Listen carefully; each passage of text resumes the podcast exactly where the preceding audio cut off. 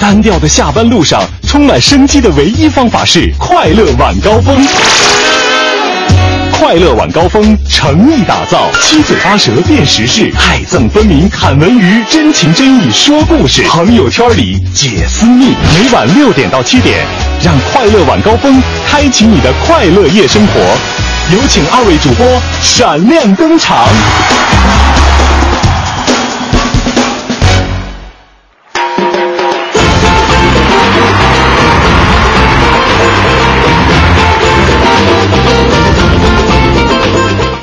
下班快乐！感谢您锁定我们的调频 FM 一零六点六微之声，收听正在为各位直播的快乐晚高峰。我是刘乐，朋友们大家好，我是五科。今天在这个节目一开始的时候呢，就有一位听众朋友点点点点点点点，他的名字就叫这个说今儿个什么礼物？那我们今天就在节目一开始的时候来跟大家说一下，我们今天是什么样的一个礼品要送给各位、啊就这么直接哈、对，简单粗暴一点哈。我们今天给大家准备了十张啊，这个三只小猪，三三只小猪的这个电影票要送给各位哈。嗯呃，依旧是非常的简单的一个索票的方式，您只要拿出手机，在微信上添加一个订阅号，叫做“文艺之声”，呃，加这个“文艺之声”为好友之后呢，在我们的平台上发送“我要三只小猪”。能不这么大喘就气儿吗？就就就就可以了啊，就是这么的简单哈。对所以说，我们今天也是有奖品要送给各位的，呃，嗯只要有，一定会在第一时间呢放送给大家，对不对？是啊、您也可以说说您的索票理由，看看能不能打动一下我们的小编同学哈。对，因为毕竟索票的人更多，但是今天我们的名额是只有十张，对，就只有十张票嗯哈。然后呢，这个呃，对，现在这个票，这个生杀大权已经不在我手里了。啊，在在我们这个我们新新来了一位嗯漂亮的姑娘，对郭姑娘，啊，她会一招叫排山倒海。你一说郭姑娘，让我想起了那个效果。效啊，效果啊，果芙蓉嘛对，果果芙蓉嘛，你。好啦对对对，这位郭姑娘哈，对对对呃，我们今天要跟大家一起来讨论一个什么样的话题呢？哎，你看啊，这个高考刚过，今儿是中考啊。但是对于更多的一些朋友来说，尤其是这个大学生们，是，毕业季就要来了。那对呀、是啊，真真的是这样，现在已经是六月二十四号的话，很多学校的这个论文都已经完成了，接下早早就完成了。对，现在这个时间呢，可能有一些呃艺术类的院校呢、嗯是在组织这个毕业大戏，而另外的一些学校更多的呢就是同学们毕业典礼啊，毕业仪式啊，没错各种各样的一些这个聚会，对不对？喝，就就是喝啊！我反正我印我印象最深，我毕业的时候就每天就跟同学们喝酒，哎，有正形没？没啥正事儿，工作也找着了。所以我们今儿就想说一说哈，嗯，你说大学毕业需要那么多的仪式感吗？刚才我们说嘛，就除了刚才刘乐说那些正常的，比如说吃散伙饭，哦比如说参加一些这个学校组织的毕业典礼，嗯，现在你知道吧？哦。很多的这个大学不仅是艺术类学校。嗯嗯啊，就像正常的，比如说呃文科类的或者是综合类的大学，嗯。人都是流行这个什么啊，走红毯，同学们。哦，啊，有请我们今天的颁奖嘉宾，是这个范儿的吗？对，然后个个都是这个华丽的这个礼服上阵，嗯嗯嗯嗯然后更有一些这个学校还有那些名车豪车，你知道那个明星啊，你穿着高跟鞋或者那个靓丽的服装，不能走过来呀，一定是要开车有对，那个弄弄一名车。弄一夏利也不合适。是吧你最最最损最损，咱们也得是什么这个奥迪以上啊，那就是我懂我懂。对孩子们啊，就毕业生们就打扮的非常的靓丽。所以说你要提出来的问题是什么呢？就是你觉得，就是除了像走红毯啊，包括刚才说的我们的各种的毕业聚餐呐、嗯毕业写真呐、毕业旅行啊，嗯，反正肯定你想花费不少嘛，对啊，对吧？嗯然后有人觉得哎挺好的，我必须要参加；有人觉得说，哎呀挺累的。尤其可能有一些这个家长朋友，因为每个这个学生的这个家庭条件不太一样嘛，对不对？嗯嗯嗯所以我们想问大家，大学毕业需要那么多的仪式感吗？你也可以晒晒，当年您毕业的时候都参加了些什么样的活动？我觉得没必要吧，大家照一张这个合影就好了嘛。一张哪够啊？我跟你的这个观点就不一样。正正常照一张，然后搞笑照一张，然后扔扔帽子照一张嘛，就就就就我觉得就可以了，足够了，足够了。都是数码相机，你何必要挑剔那几张几？我跟你说啊，我的想法就是校园里各个角落，反正能拍都拍，因为以后你你知道，像我这种北漂一族啊，就回去再到大学的时候，就是机会非常少啊。那我我相信你会学回你们学校食堂吃东西的，那倒是。这是有可能。所以说，问题简单总结一句是，嗯，大学毕业需大学毕业需要那么多的仪式感吗？或者嗯我们到底要拿什么来纪念我们的大学时光？哎，今天我们观点约架跟大家一起来讨论这样一个话题哈。嗯不过首先还是来了解一下今天的北京新闻。四九城里那点事儿，嗯，这儿包打听。四九城里那点事儿，你们这会儿包打听，咱们先来关注天气。嗯北京近三天多雷阵雨，预计近三天呢，北京的天空云量也是比较多的，那多会出现雷阵雨或者是这个阵雨的天气。由于空气湿度增大，风速小，那大气扩散条件也比较差，间歇性的雾还有霾的天气呢也是会出现的。嗯预计明天白天最高气温三十摄氏度，最低气温二十二摄氏度。明后两天，咱们北京市午后到夜间呢将会有全市性的雷阵雨天气，预计雨量分布不均，呃，降雨的时候呢会伴有雷电。近三天呢，影响咱们北京市的降呃降雨会断断续续，持续的时间比较长，就咱老百姓的话哩儿啦的啊。特别是明天呀、降雨天气比较明显，对道路交通还有户外活动会有一定的影响，请大家出行的时候一定要注意安全。对，继续了解下一条哈。中考期间，十多条路段是很容易拥堵的。二零一五年北京中考今天结束了第一天，呃，全市也共设这个中考考点有一百八十六个，考场有两千八百八十五个。嗯考试期间呢，送考车辆仍然是要遵守这个尾号限行的规定。由于送考车辆与这个早高峰的社会车辆交织，所以交管部门提示考生一定要提前出门，合理的安排一个出行的路线。那么出行的这个高峰，包括拥堵的这个呃警情呢，主要是集中在早上的七点到八点，还有下午的五点到晚上的七点。嗯拥堵路段主要分布在海淀，集中分布在像中关村大街呀、学院路啊，还有阜成路以及学院南路等等。此外呢，六月二十六号，也就是后天上午的八点。半到八点五十，外语听力考试的时候，交管部门将会对临街的这个考点周边道路，根据实际的需求，采取临时的禁止机动车通行的措施，并且加大对这个机动车乱鸣笛等一些违法行为的管控力度，确保听力考试的顺利进行。如果您，呃，驾车经过这个中学路段的话，也希望能够多多替考生朋友们，呃，这个考虑一下吧啊。没错，我们再来看这样一条消息：京秦高速北京段二零一七年通车。京津冀协同发展战略下呢，燕郊和北京之间的这个交通互通将会率先显现效果。京秦高速北京段今年下半年开工，预计二零一七年将会建成通车。届时，北京市市区到这个河北的燕郊呢，将会再添一条快速通道。京秦高速西起北京东六环，呃，经过河北的三河，还有天津的蓟县，向东直通秦皇岛，总里程两百九十公里。京秦高速北京东六环到潮白河段呢，全长六点六公里，年内将会开工，二零一七年建成。届时呢，燕郊到北京之间又有了一条快速通道，缓解京通快速路的压力，太好了！因为我通州的，我也走京通。对，呃，下一条呢也是跟学生朋友们相关，说的是中小学推迟六天到嗯九月七号开学。根据北京市教委发布呢，是北京为了保障中国人民抗日战争暨世界反法西斯战争胜利七十周年纪念活动的一个顺利的举行，决定对二零一五至二零一六年度的这个秋季开学时间进行一个调整。嗯其中呢，二零一五年的暑期顺延到九月六号，那天是一个礼拜天，九月七号全市的中小学开学。同时呢，规定还呃通知了说，这个各普通的高等学校、成人高等学校可以根据教育部相关的规定和主管部门的要求，结合你们学校的实际自主安排秋季的开学时间，但不得早于九月七号。为啥我上学时候啥都没干是滚的？没赶上这个好事儿哈，这个上学的时候就想多放两天假。我们再来看跟我们生活相关的一条消息，嗯马铃，马马铃薯是啥？土豆嘛，啊，那就土豆呗，还马铃薯你，这事儿那，哎呀，西红柿和番茄那也是一个。对啊，东西嗯所以说咱们就说西红柿就好了嘛。这是百姓贴近百姓语言，马铃薯，好吧？土豆馒头初探市场，价格是普通馒头两倍。我觉得我饺子还是马铃薯馒头好听 哈。对对对，最近呢有百呃百分之三十的马铃薯全粉馒头悄然亮相京城一百家超市，这是我国研制的首批第一代马铃薯主食产品。和小麦的馒头相比呢，马铃薯馒头的色泽呢是略略微的发黄。仔细观察，哎，难道这不是减大了吗？哎呀，两码事儿啊。仔细观察呢，还有这个粗纤维构成的暗纹，嗯吃起来呢口感略干，不像小麦馒头那么的绵软。另外呢，马铃薯馒头的维生素含量较高，这种馒头没有明显的这个土豆的味儿。我说马铃薯味儿，怕大家不知道啊，就有那个面粉味儿吧哈。对对对，马铃薯的馒头呢，营养是更加的丰富的。嗯目前呢，售价是每袋五块八，里边有三个呃，价格大约是普通的小麦馒头的两倍，就是咱们说的那白面馒头啊。是，昨天晚上我还看朋友圈有同事哈，就某主持人哈，一个非常靓丽外形的女主持人在，呃，网上说，哎，这马铃薯馒头这口感怎么样呀？结果反正吃的也很少哈，大家伙可以尝一对对尝鲜一下。那我刚刚在想的是，嗯这个人究竟是谁呢？啊，下节目告诉你。好嘞，呃，继续了解下一条，也是一条很实用的讯息啊。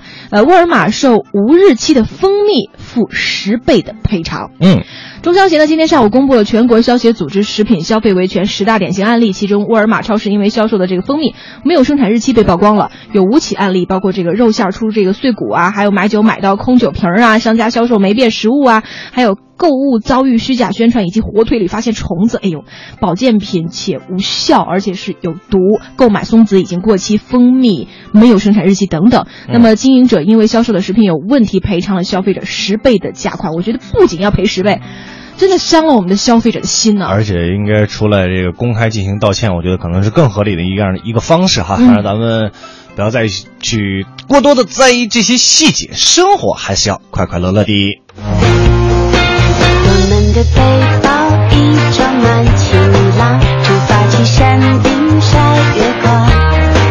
春天的列车就快要过站，你能不能快一点点赶上？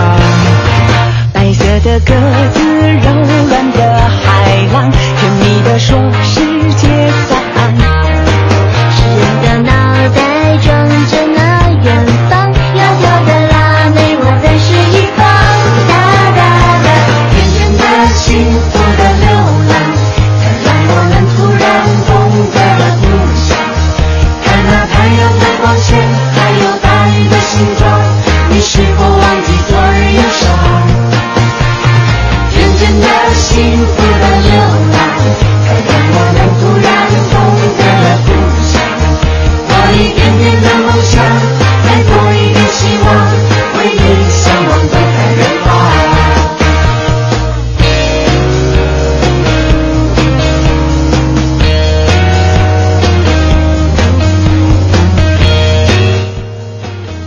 这里是正在为各位直播的文艺之声快乐晚高峰，可不是湖南卫视的《花儿与少年》哦。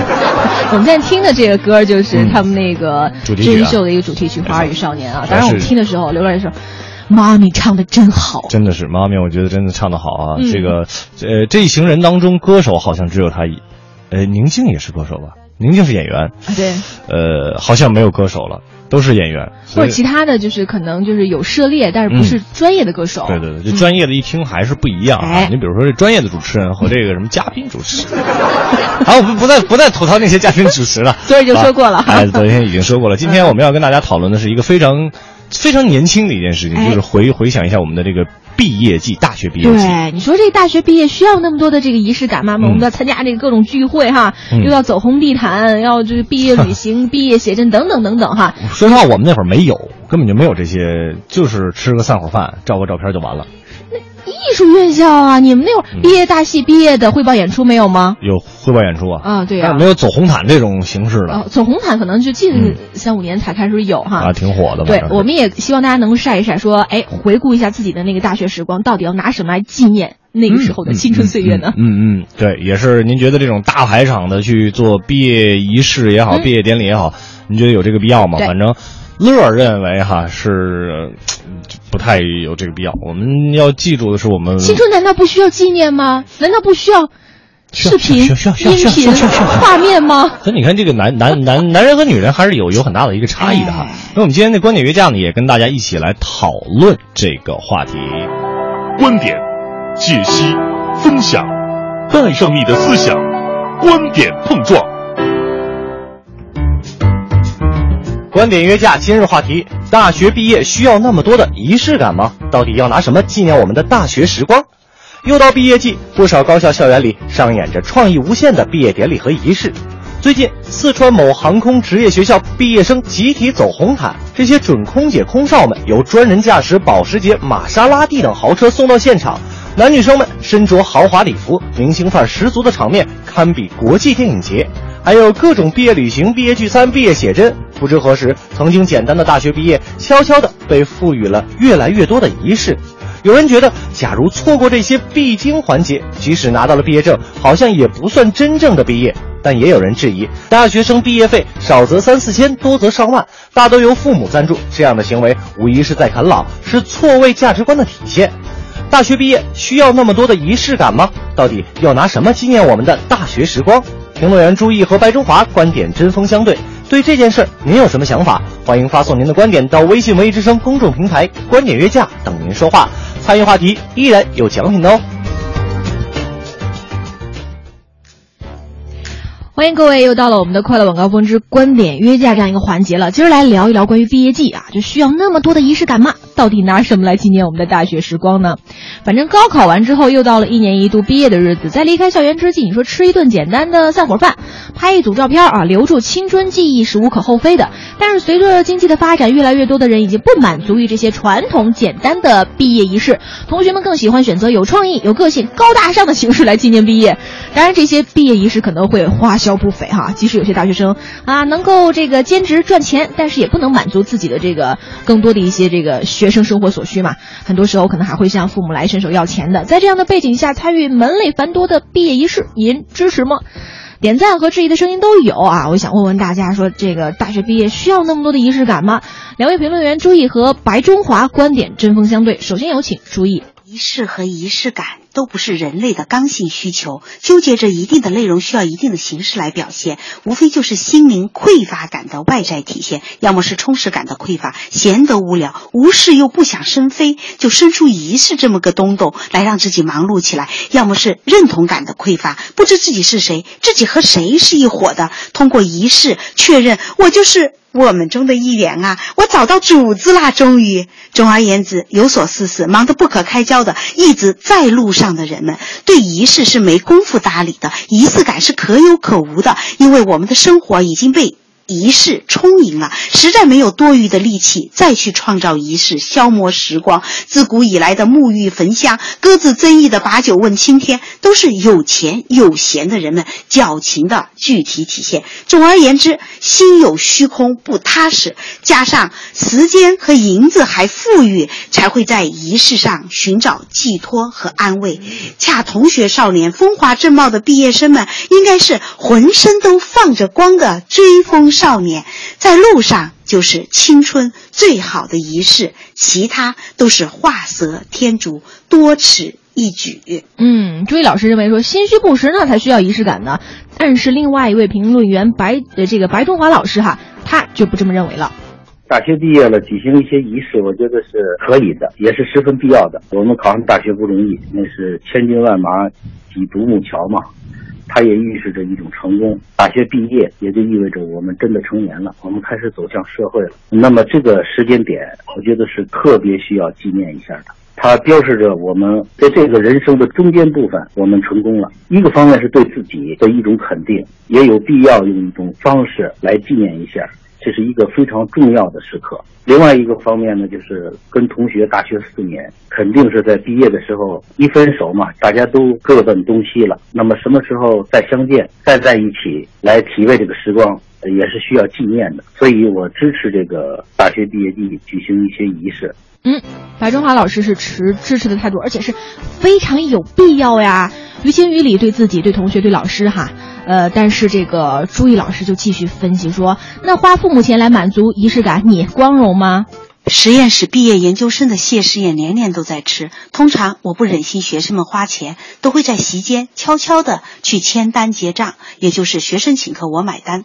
我女儿今年也大学毕业，换成了家长的角色，心理状态大不同。宝贝儿，今晚吃啊，好好吃啊！毕业旅行去哪都可以啊，不要怕花钱啊！妈妈给你准备一件漂亮的晚礼服吧。所谓可怜天下父母心，不过如此。当下幼儿园毕业、小学毕业、初中毕业，各路仪式洋为中用，古为中用，攀比着铺排得很。晚宴、礼服、蛋糕、旅行、微电影，一样都不能少。父母银子大把花，不过毕竟未成年嘛。可是高中毕业十八岁了吧？大学毕业、研究生毕业不止十八岁了吧？要成就这毕业滴水不漏的仪式感，伸手要父母大把的银子，叔可忍，婶不可忍，就算婶婶忍了，自己也不忍，不忍心啊！记住啊，富二代的仪式感叫炫富，普通成年人的叫啃老。哎呀，还真的是说中了我们的内心啊！而且作为大学老师，当然也是一位母亲哈。朱毅老师继续是现身说法来维护他的观点，但是另外一方白中华老师就这样一个论点，也用详实的事例来反驳了。第二个问题呢，至于这个花父母的钱，因为自己是学生嘛，还没有钱，肯定要举办仪式，要花费一些钱，更别说举行一些比较盛大的，什么红地产啊、聚餐呀、旅游啊，来纪念这种方式，肯定也花一些钱。我觉得是这样，应该征得父母的同意。如果家庭条件又比较好，父母又同意，我觉得这个钱呐，就是用来花的，怎么花舒服，花了怎么高兴就怎么来花。我觉得也不一定说比较铺张浪费了，我们就应该怎么节俭了。我觉得那个时代已经过去了。我觉得现在这个时代，这一个大商业时代里边的人，他应该对金钱有了一种更物化的理解，就是钱就是用来用的。那就像当年这个贾宝玉让晴雯撕那个扇子一样，扇子本来是用来扇风的，但是他说，如果你撕着高兴，那你就撕就是了。以前我们理解呢，这是封建糟粕，但是如果搁在商业时代来理解呢，我觉得一个扇子是可以用来扇风，也可以用来撕，关键是你怎么高兴怎么来。花钱，我觉得也是这么一回事情。只不过发父母的钱，这个好像觉得有点啃老的意思。前提是呢，我觉得同学们只要征得父母的同意，家庭条件允许呢，可以。没有钱的家庭的孩子呢，也不必自卑，只不过是按照自己的条件来就可以了。嗯，花钱这事儿还得客观看待。呃，白中华老师也是用晴雯撕扇这么一个桥段哈，再次点醒了我们。朱毅老师怎么回应呢？拿钱堆起来的毕业仪式感，无非是对昨天不舍得，对明天有焦虑，通过群体仪式感来进行自我暗示与宣泄。其实，同学情谊是否桃花潭水深千尺？几年后同学会不就大白于天下了吗？当然，毕业生们是在和自己告别，不是舍不得那些同学和老师们，更多的是舍不得和他们在一起的自己。既然如此，何必花那么多钱，花那么多时间，浪费那么夸张的表情呢？内心强大的毕业生不会依赖仪式感，只会求助于自己的行动力。所谓大音希声，大象无形。没有仪式感的形式主义弊端，又有热爱生活的大智慧，不邀宠于喧哗与骚动。毕业之时就该懂得道理啊！不活给别人看。不看别人活，把有限的时间和金钱用到刀刃上，哪怕毕业季，此间少年依旧在路上。最好的纪念是大道隐匿，最好的仪式是不花钱还开心。嘿，这个方法好像还挺好用的啊！朱毅老师认为说，最好的仪式就是木有仪式，但是同样的问题，白中华老师继续有话说。有人说这种仪式没有仪式可能是更好。所谓的大象无形，我不这么看。我以前毕业的时候，就是同学拿一个笔记本，一人写一句话，然后吃吃饭，同学互相道个别，这就是一个毕业的仪式了。现在是我们是有条件的，所以我们不能说没有仪式的内容才叫内容。任何的内容一定要外化一个仪式或者是一个形式。所以毕业季这个形式，我觉得是两个。第一个，这个生命是一种体验。我们都知道有一些东西，比如说知识，它是可以积累的，也是可以传承的。但是有一种东西是只能积累，不能传承的。这个东西就是体验和感受。最后，老师这个白中华老师说了一个体验和感受这么一个说法哈，是这个还真别人代替不了，是不是？没错哈，这个今天我们一起来讨论一下，呃，您觉得毕业典礼的时候有必要那么的强的仪式感吗？刚刚两位评论员老师呢，已经是发表了他们各自的一个想法和说法哈，您也可以通过我们的微信公众平台订阅号“文艺之声”来和两位主持人一起讨论一下。快乐晚高峰，两点之间快乐最短。感谢各位在十八点三十三分的时候依旧守候我们的调频 FM 一零六点六维之声，收听正在为各位直播的快乐晚高峰。我是刘乐，朋友们大家好，我是五科。哎呀，这个这个感觉太好了，你就这么容易满足啊？特特特别容易满足哈。这个看到大家对于我们今天这个讨论如此之热烈啊，就就让我们这个坐在。不能说就怎么叫不，现在不能叫话筒那边了啊，就电电电波电波这旁 电电脑你你电太 low 了吧？因为电脑，因为我们得看嘛，是吧？我们看嘛，看到大家的这个留言嘛电波这。一端，哦，电波这一端这这么说这么唯美和文艺都不行吗？行，我就觉得特像我们矫情的李师傅，还有我们矫情的杨晨，是吧？哎，在我看来，他们这种做夜间节目的人都特别矫情，人家那叫有情怀，有情怀、文艺。哎，这我对他们是文艺，我是知声。那也行。也行啊。我们今天在跟大家一起来讨论说，我们在大学毕业的时候呢，嗯，呃，需要不要那么多那么多的仪式感吗？有哎必要吗？而我是跟朱毅老师的观点比较相近的。你是简单粗暴型吗？我知道。对，我觉得没什么必要。你这个说句实话哈，嗯大学毕业这么多年，除了平时聚在一块儿的那几个哥们儿、啊还有姐们儿之外，那证明你不团结同学。是啊，就那么几个我我倒想团结呢，天南海北哪都有，谁给我出票钱呢？对不对？这真的就好多同学，我们自己班里边有一个那个微信群，啊没人在里边说话，那你说这是我的问题吗你就？不能挑个头吗？我又不是班长，你这人，是不是？啊，那那没有人挑的，那我们就、嗯你看，毕业好多年了，大家也都不联系，是吧？我就说，哎，算了，感情都淡了。淡了就淡了吧，啊那那那有什么办法？我说这个，我还是觉得这个啊白中华老师说的也是挺有理的。你看嘛，就像这种毕业季哈，我们需要的这种体验和感受，嗯对吧？是就跟老师刚才说的花钱一样，对不对？嗯，看开一点儿，挣钱就是需要花的，只要你掌握尺度就行。我就没钱，就没钱，我就不花。嘿嘿，来看看大家对于这件事的一个看法吧，哎因为我们只能代表我们自己啊。是的嗯天生我才就说了，能留下美好回忆的，花多少钱都值得，哦什么都你留不下的，一分钱我也不花。我相信你是同意我的，是吧？人家这是分情况，还有这个嗯涛哥说，要是我再毕业一回，我就自己拍一部微电影，这样多有纪念意义呀、你主要想卖钱吧？我今儿还看一条新闻，啊就是学生拍那个微电影，还真有高校的学生，嗯嗯反正投资基本都在上万了。哇，现在拍一个微电影真的挺贵的，没有那么便宜的哈。你包括你就咱们哎可以 A A 呀，是吧？所有的演职人员，搞一个众筹吧，对，没事儿，一个电影拍完了以后还能挣点钱呢哈。嗯呃，这个应该是军是是军八是吧？军八啊军八啊，嗯说四次从大学校园毕业，啥仪式都没经历过，一点没有影响工作效果，嗯都是噱头，哦中介的炒作。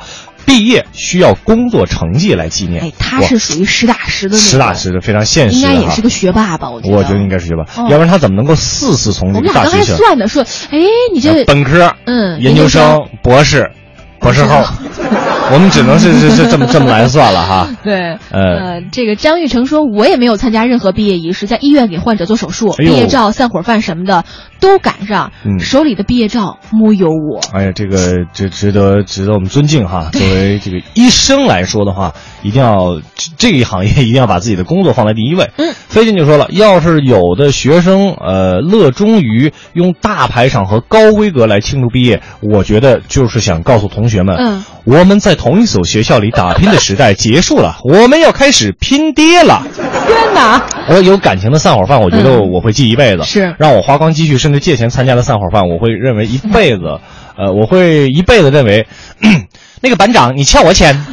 而且我在想，让你花光积蓄，甚至借嗯钱参加散伙，你吃吃金还是吃银呢？这这也太贵了吧？主要是可能年代的差距，那个时候嗯吃东吃吃吃散伙饭也挺贵的。你现在你吃饭，你花一百块钱，你觉得不当人均一百，你觉得不太当回事儿嗯那你看我上大学一个月就八百块钱，哦一个八百块钱和和我这好，呃，八百块钱一个礼拜是两百，两百，然后和我这半个礼拜没饭吃了，那你多多重要的一件事儿呢，对不对？嗯，清风说：“我觉得完全没有必要。我们毕业的时候也是不怎么花钱，就到乡下找了一个山清水秀的地方野餐了一回。哎现在动不动都是多少钱？我初中有同学哈，因为复读去年才毕业，我那时候已经工作了嘛，而他从来没有跟我联系过。毕业的时候居然问我借两千块，我问他干嘛？他说毕业了呀，要用一些钱。我觉得很不理解。因为他因为他很清楚啊，就是跟你借完钱之后吧，他也跟你也见不了面了。哎呦，这这这么戳中软肋了这真是什么神奇的人都有哈。呃最后来看这个麻花果，他说：“我觉得没必要，毕业、求婚、结婚照都没必要啊，尤其是什么婚纱照，妈呀劳民伤财，照完站那放地儿扔了又可惜，鸡肋，不喜欢形式大于内容的事。我跟你说，你可能会得罪一大批人，尤其是女士们麻花果就是个姑娘，啊。哇，那真这这姑娘真心太大了。所以说你看结婚照可以没有有。那对啊，你看每个人的想法就是不一样的嘛。是吧？哦，呃，咱还真生活当中随时随地都是结婚照是吧？哎，就是这个内容要大于形式。我们就是爱自拍。对，我们这爱自拍，哎，我们内容要大于形式。就比如说《快乐晚高峰》是吧？嗯是是，内容要大于形式，在哪儿呢？就是主持人一定要能说，这一点啊，一定要大于其他的形式，这就很重要。对不对劳烦大家受累，每天听我们俩叨叨一小时。对 对对对对，这很重要的一件事情啊。哎呀，其实呃，选择什么样的毕业仪式是学生自个儿的事情，但是我觉得作为学生和家长，呃，学校哈、也要进行一些这个引导。我觉得用理性的消费方式去纪念毕业这样一个时期啊，嗯，让他们真正合格快乐的毕业，我觉得比什么都重要。哎，嗯这个真的很重要哈对。好吧，接下来的时间大家可以继续通过我们的微信公众平台订阅号“文艺之声”来说一说啊，对于这个高校毕业的这种毕业仪式的一个看法。提醒各位哈，咱们在路上开车的时候要专心致志的，尤其是虽然我们每天都很希望大家在节目的直播过程当中呢，给我们发来微信的互动哈，但是还是要跟大家说，如果您正在开车的话，没关系，没有这个互动就没有这个互动了。只要您听，就是对我们最大的支持，嗯收听率也能够。嗨，咱别提收听，提这干嘛？提提这玩意儿伤感情。当然了，不提这玩意儿伤钱。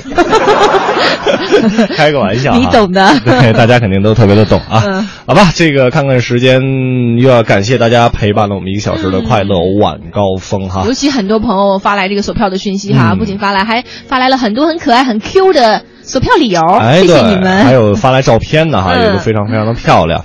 呃，再次感谢大家。最后来分享我们今天的文艺评论。一零六六文艺评论。听众朋友，欢迎收听一零六六文艺评论，我是小昭。在大学还未广泛扩招，上大学还属于高端梦想的多年前，少年班堪称中国高等教育的一个神话。